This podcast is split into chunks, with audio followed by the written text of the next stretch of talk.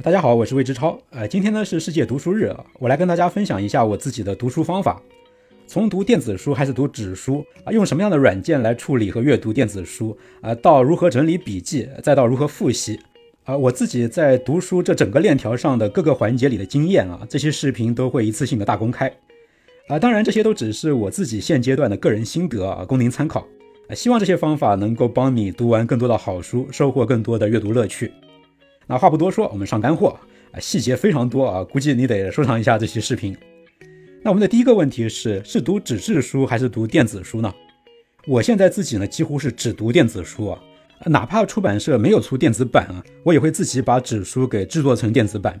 啊，制作方法我等会儿会说。电子书最大的一个优势就是它做摘录和做笔记实在是太方便了。在屏幕上划线，写上感想和备注，然后用各种电子书 App 都有的那些导出笔记的功能，把笔记给导出来，笔记的初稿就完成了。我读知识类的图书呢，都要做大量的笔记啊，所以这条优势实在是太重要了。虽然那些正经的读书人都会说读纸书才有感觉，才有 格，才有范儿，但这些范儿我现在都不要了。九九，我不做正经读书人了。呃，除了在做笔记这方面的碾压式的优势之外呢，电子书还有一大优势。它不光可以看，它还可以听啊！我现在有一半的书是在炒菜和遛狗的时候听完的，呃，这就可以利用起一大堆的碎片时间了。呃，正经读书人肯定又会说啊，读书如果要印象深刻的话，那最好还是要用眼睛看啊，呃，还要有什么用手来摩挲纸张的那种触感，要自己控制读书的速度，呃，读的过程里还要停下来想一想，嗯，这样读的内容呢才会留下深刻的印象。话是没错。但这其实是一种权衡啊，嗯，读书的时间就那么多，呃，你是要把一本书读一遍就印到脑子里呢，还是要多读几本书？那现阶段的我呢，是宁可牺牲一些记忆的深度来扩大阅读广度，争取在有限的时间内多读一些书，呃，而且反正后面还有要说到的笔记复习法帮我兜底嘛，啊，我可以多多复习来加深我的印象啊，这个后面会说到。呃，正经读书人看不起听书呢，还有一个重要的理由是听书是被动的。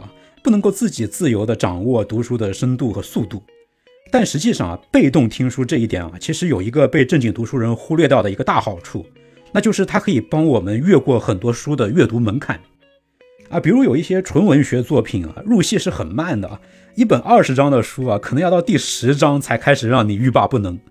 我自己拿着这种书翻书看的话，可能没有几页我自己就不耐烦了。但如果用听的，那就没有那么费劲啊。耳朵里的这个声音会半强制的把我带入到那个文学的世界里去。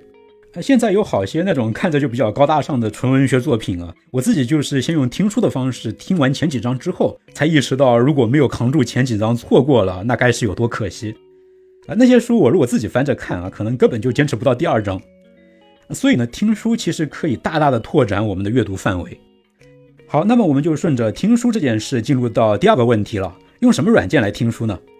现在的电子书阅读 App 一般都有听书的功能啊。目前最广受好评的呢是微信读书里的听书功能啊，因为微信读书的语音乍一听太像真人发声了，非常黑科技的感觉。但我自己使用下来的个人感受是，微信读书的听书功能其实是有点中看不中用的，因为它为了追求真实啊，把一句话里的轻重音区分的过于明显了，真实性好像是上去了，但是同样的语速之下，啊却更不容易听清楚内容了。我们听书听习惯之后呢，是会把语速调得很快的，是要远快于平时真人对话的语速的。这时候我们要求的其实不是声音有多像真人发声，而是要求字字入耳，是要毫不费力地听清楚每一个字。那微信读书在这一点上其实是并不出色的。那么哪款软件更好呢？我自己目前使用的呢是讯飞有声这一款 app。呃，讯飞有声的 AI 发声呢没有那么强调拟真。啊，所以在快速听书方面，反而是有优势，而且跟其他的 A P P 相比啊，它的语速可以调得非常快。呃，很多软件不知道为什么在这个听书的这个语音速度上给的非常的吝啬，调到最高速我也嫌太慢。呃，但是讯飞有声的语速可以调到飞起，我自己目前使用的是八十的语速来听就已经足够了，调到满速的一百，那我根本就跟不上。那讯飞有声这个 A P P 的弱点呢，是它对通行的 E P U B 这种电子书的格式支持的不太友好。呃，所以呢，我都是把电子书转换成 T X T 纯文本文件导入讯飞有声来听的。那这样一来呢，我从买书开始的完整操作就是这样的：我会先在 Kindle 电子书商城买电子书，下载到 Windows 系统的 Kindle 软件里，然后用 Calibri 这个电子书管理软件把 Kindle 电子书库里的电子书转换成 TXT 文档，然后导入到讯飞有声。至于怎么用 Calibri 这个软件来处理 Kindle 里的电子书，我这里就不展开了。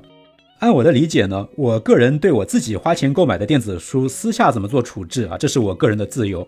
但是公开传播这个过程就是另外一回事了。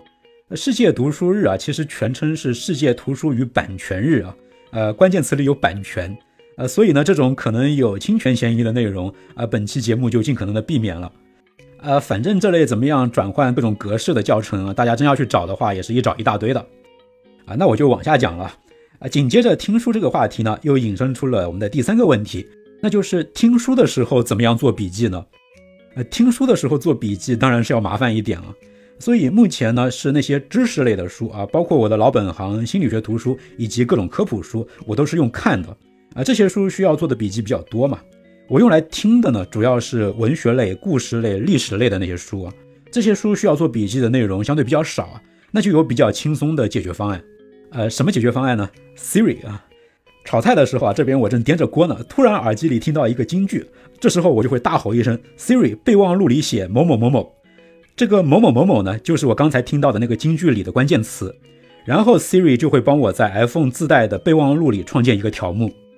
然后那天晚上我空下来的时候啊，我就会打开备忘录，在电子书上补充好我的笔记。啊，用这种方法配合听书做轻量级的笔记啊，亲测完全够用。好，那下面呢就是我们今天的第四个问题了：纸质书又该怎么样转变成电子书呢？呃，那些文学类的纸书如果没有电子版的话，那我的建议就是乖乖的看纸书吧。那如果需要大量做笔记的知识类图书也没有电子版，那该怎么办呢？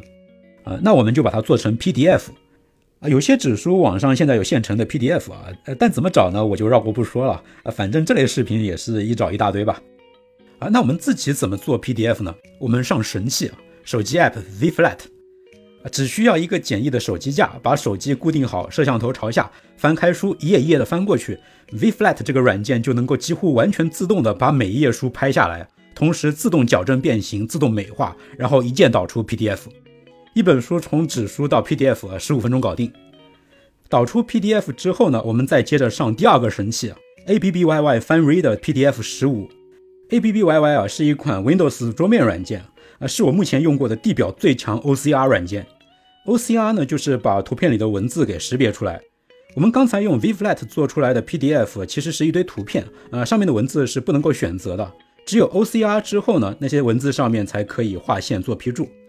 现在市面上有不少号称用 AI 算法来做 OCR 的软件，但我目前用下来觉得效果最好的仍然是 ABBYY 十五，呃，文字的识别准确率极高啊，几乎没有错别字。好，到这里呢，一本纸书就转变成可以划线、可以批注的电子书了。呃，然后呢，我是会在 iPad 上用小米的多看阅读这款 App 来读制作好的 PDF 图书。呃，可能市面上现在也有更好的 PDF 阅读器啊。但是多看阅读做完笔记之后呢，可以把所有的划线内容和批注一起一键发送到邮箱，非常的实用。我看中的主要是这个功能。啊，我多看阅读是用习惯了。如果大家知道更好的、更方便的 PDF 阅读器的话，那请大家弹幕补充一波。那下面呢，我们就进入到下一个问题了：如何处理笔记？呃，虽然现在各种电子书阅读 APP 基本上都支持导出那些划线和批注的内容啊。但是，一般都有个小问题啊，那就是他们导出的笔记呢，一般都带有一些标记，这些标记挺碍事的。为了后面方便复习，最好把它们给去掉啊。比如说，大家现在在屏幕上看到的是我在 Kindle 上的《李安传》这本书里随便划的两段话导出来的笔记。你看啊，每条笔记上面都有标注什么什么颜色，然后位置在什么什么地方啊，这样的一条信息啊。那你读完一本书，做了很多笔记之后啊，导出来那个笔记文件从头到尾是有一大堆这样的东西的。那怎么把这些东西给去掉呢？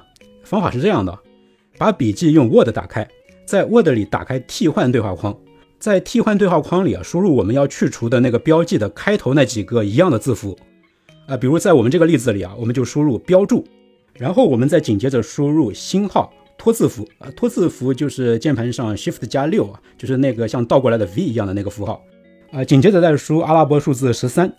呃，这样输入的意思是查找所有以标注这两个字为开头，后面的内容随意的行。然后呢，我们再点左下角的更多，勾选上使用通配符，点全部替换。啊，然后我们就发现啊，文档里边那些多余的标记全都不见了，留下了清清爽爽的笔记。笔记的预处理呢，到这里就完成了。之后我们就可以把这些笔记导入到管理和保存笔记的那个软件里了，啊，供进一步的格式调整、完善和复习。呃，所以接下来的一个问题就是用什么样的软件来管理和保存笔记呢？我自己目前用来管理我的读书笔记的软件呢，是地表最强笔记软件 Notion。呃，其实我不光用 Notion 来管理我的读书笔记啊，我还用它来管理我看过的影视剧信息啊，用来管理我自己做过的各种项目啊，管理我在网上收集到的菜谱啊，管理发票说明书等等等等啊。Notion 现在就是我的信息总管。Notion 这个软件呢，有一个碾压其他笔记软件的杀手锏，那就是数据库。呃，它是用数据库来管理资料的。信息的查询、检索都特别的方便，而且相关的信息还可以相互关联、交叉链接。啊，现在大家在屏幕上看到的这张图呢，就是我的 Notion 里的已读书单这个数据库的部分截图。啊，是不是超级治愈强迫症啊？在这个数据库里边检索资料就特别的方便了，我可以随时找出某个时间段阅读的图书，也可以随时挑选出某个类型、某个打分的图书。呃，我还可以点击作者信息进入到作者页面。在作者页面里呢，又可以关联到我读过的这位作者写的所有的图书。呃，当然更加重要的是，每一本书的页面点进去之后呢，主体的内容就是我在上一个步骤里预处理之后导入的那些读书笔记了。啊，你看啊，有可以点击的目录啊，排版也是清清爽爽。当然，图片什么的是我在导入笔记初稿之后再在 Notion 里面添加的。啊，笔记的排版什么也都是在 Notion 里面直接做的。那整理完笔记之后呢，你还可以在这个页面里添加上其他人的书评、读后感什么的，都非常的方便。哎，再给大家看个我的游戏数据库的截图吧。啊，自从有了 Notion，妈妈再也不用担心我的强迫症了。啊，Notion 这个软件实在是太强大了，强烈安利。呃，需要花一点时间去学习使用啊，但是学会了之后就再也离不开了。网上有很多的教程啊，其实呢上手折腾几天也就会了，只是刚接触的时候没有那么直观而已啊，并不难学。呃，不过 Notion 现在的问题是它没有官方中文版啊，也没有在国内搭建服务器，所以有的时候连接不太稳定啊。它是纯云端的，没网就完全用不了啊。别问我为什么我的 Notion 服务能够稳定的连上啊，我也不知道为什么。呃，如果你没法稳定的连上 Notion 服务器呢，那么国内现在也是有替代的软件的呃，比如由国内团队开发的我来啊，据说跟 Notion 相比有七八分相似，以及印象笔记也推出了类似 Notion 的功能。啊，市面上的李鬼有好几个啊，啊，挑一个拿来替代 Notion 问题不大。那下面呢，我们就来到了这期节目的最后一个问题啊，怎么样复习笔记呢？还是那个道理，用看的，边看边想，效果肯定更好啊。但我还是用听的，我现在看书听书是一半一半，但复习笔记啊，几乎就是九成听一成看了。呃，这也就是为什么我之前要有去掉笔记上反复出现的标记那一个步骤啊。听的时候要是每隔几句话就要来一次。标注某某某某某啊，这样的一段话，那就太讨厌了啊！那既然是听啊，那我们就又要请出讯飞有声了啊！不过这个步骤就很简单了，我会在 Notion 里把做好的笔记全选，然后保存到 TXT 文档，呃，上传到我的 iCloud 里啊，这样呢，我就可以随时在手机上用讯飞有声导入笔记来复习了。我就是这样随时随地的听笔记的，用眼睛复习笔记效果当然更好，但是你架不住我反复听，随时复习啊。读书是个精细活，但我的选择是大力出奇迹。好，我的读书方法呢就分享到这里啊。呃，篇幅有限啊，很多细节没有办法讲得那么细啊。呃，欢迎大家留言讨论。我是魏之超，我会在这个频道里持续输出我的三大爱好：心理学、电影和读书。啊，如果你喜欢我的节目，请你关注、点赞、收藏和评论。那么我们下期节目再见吧。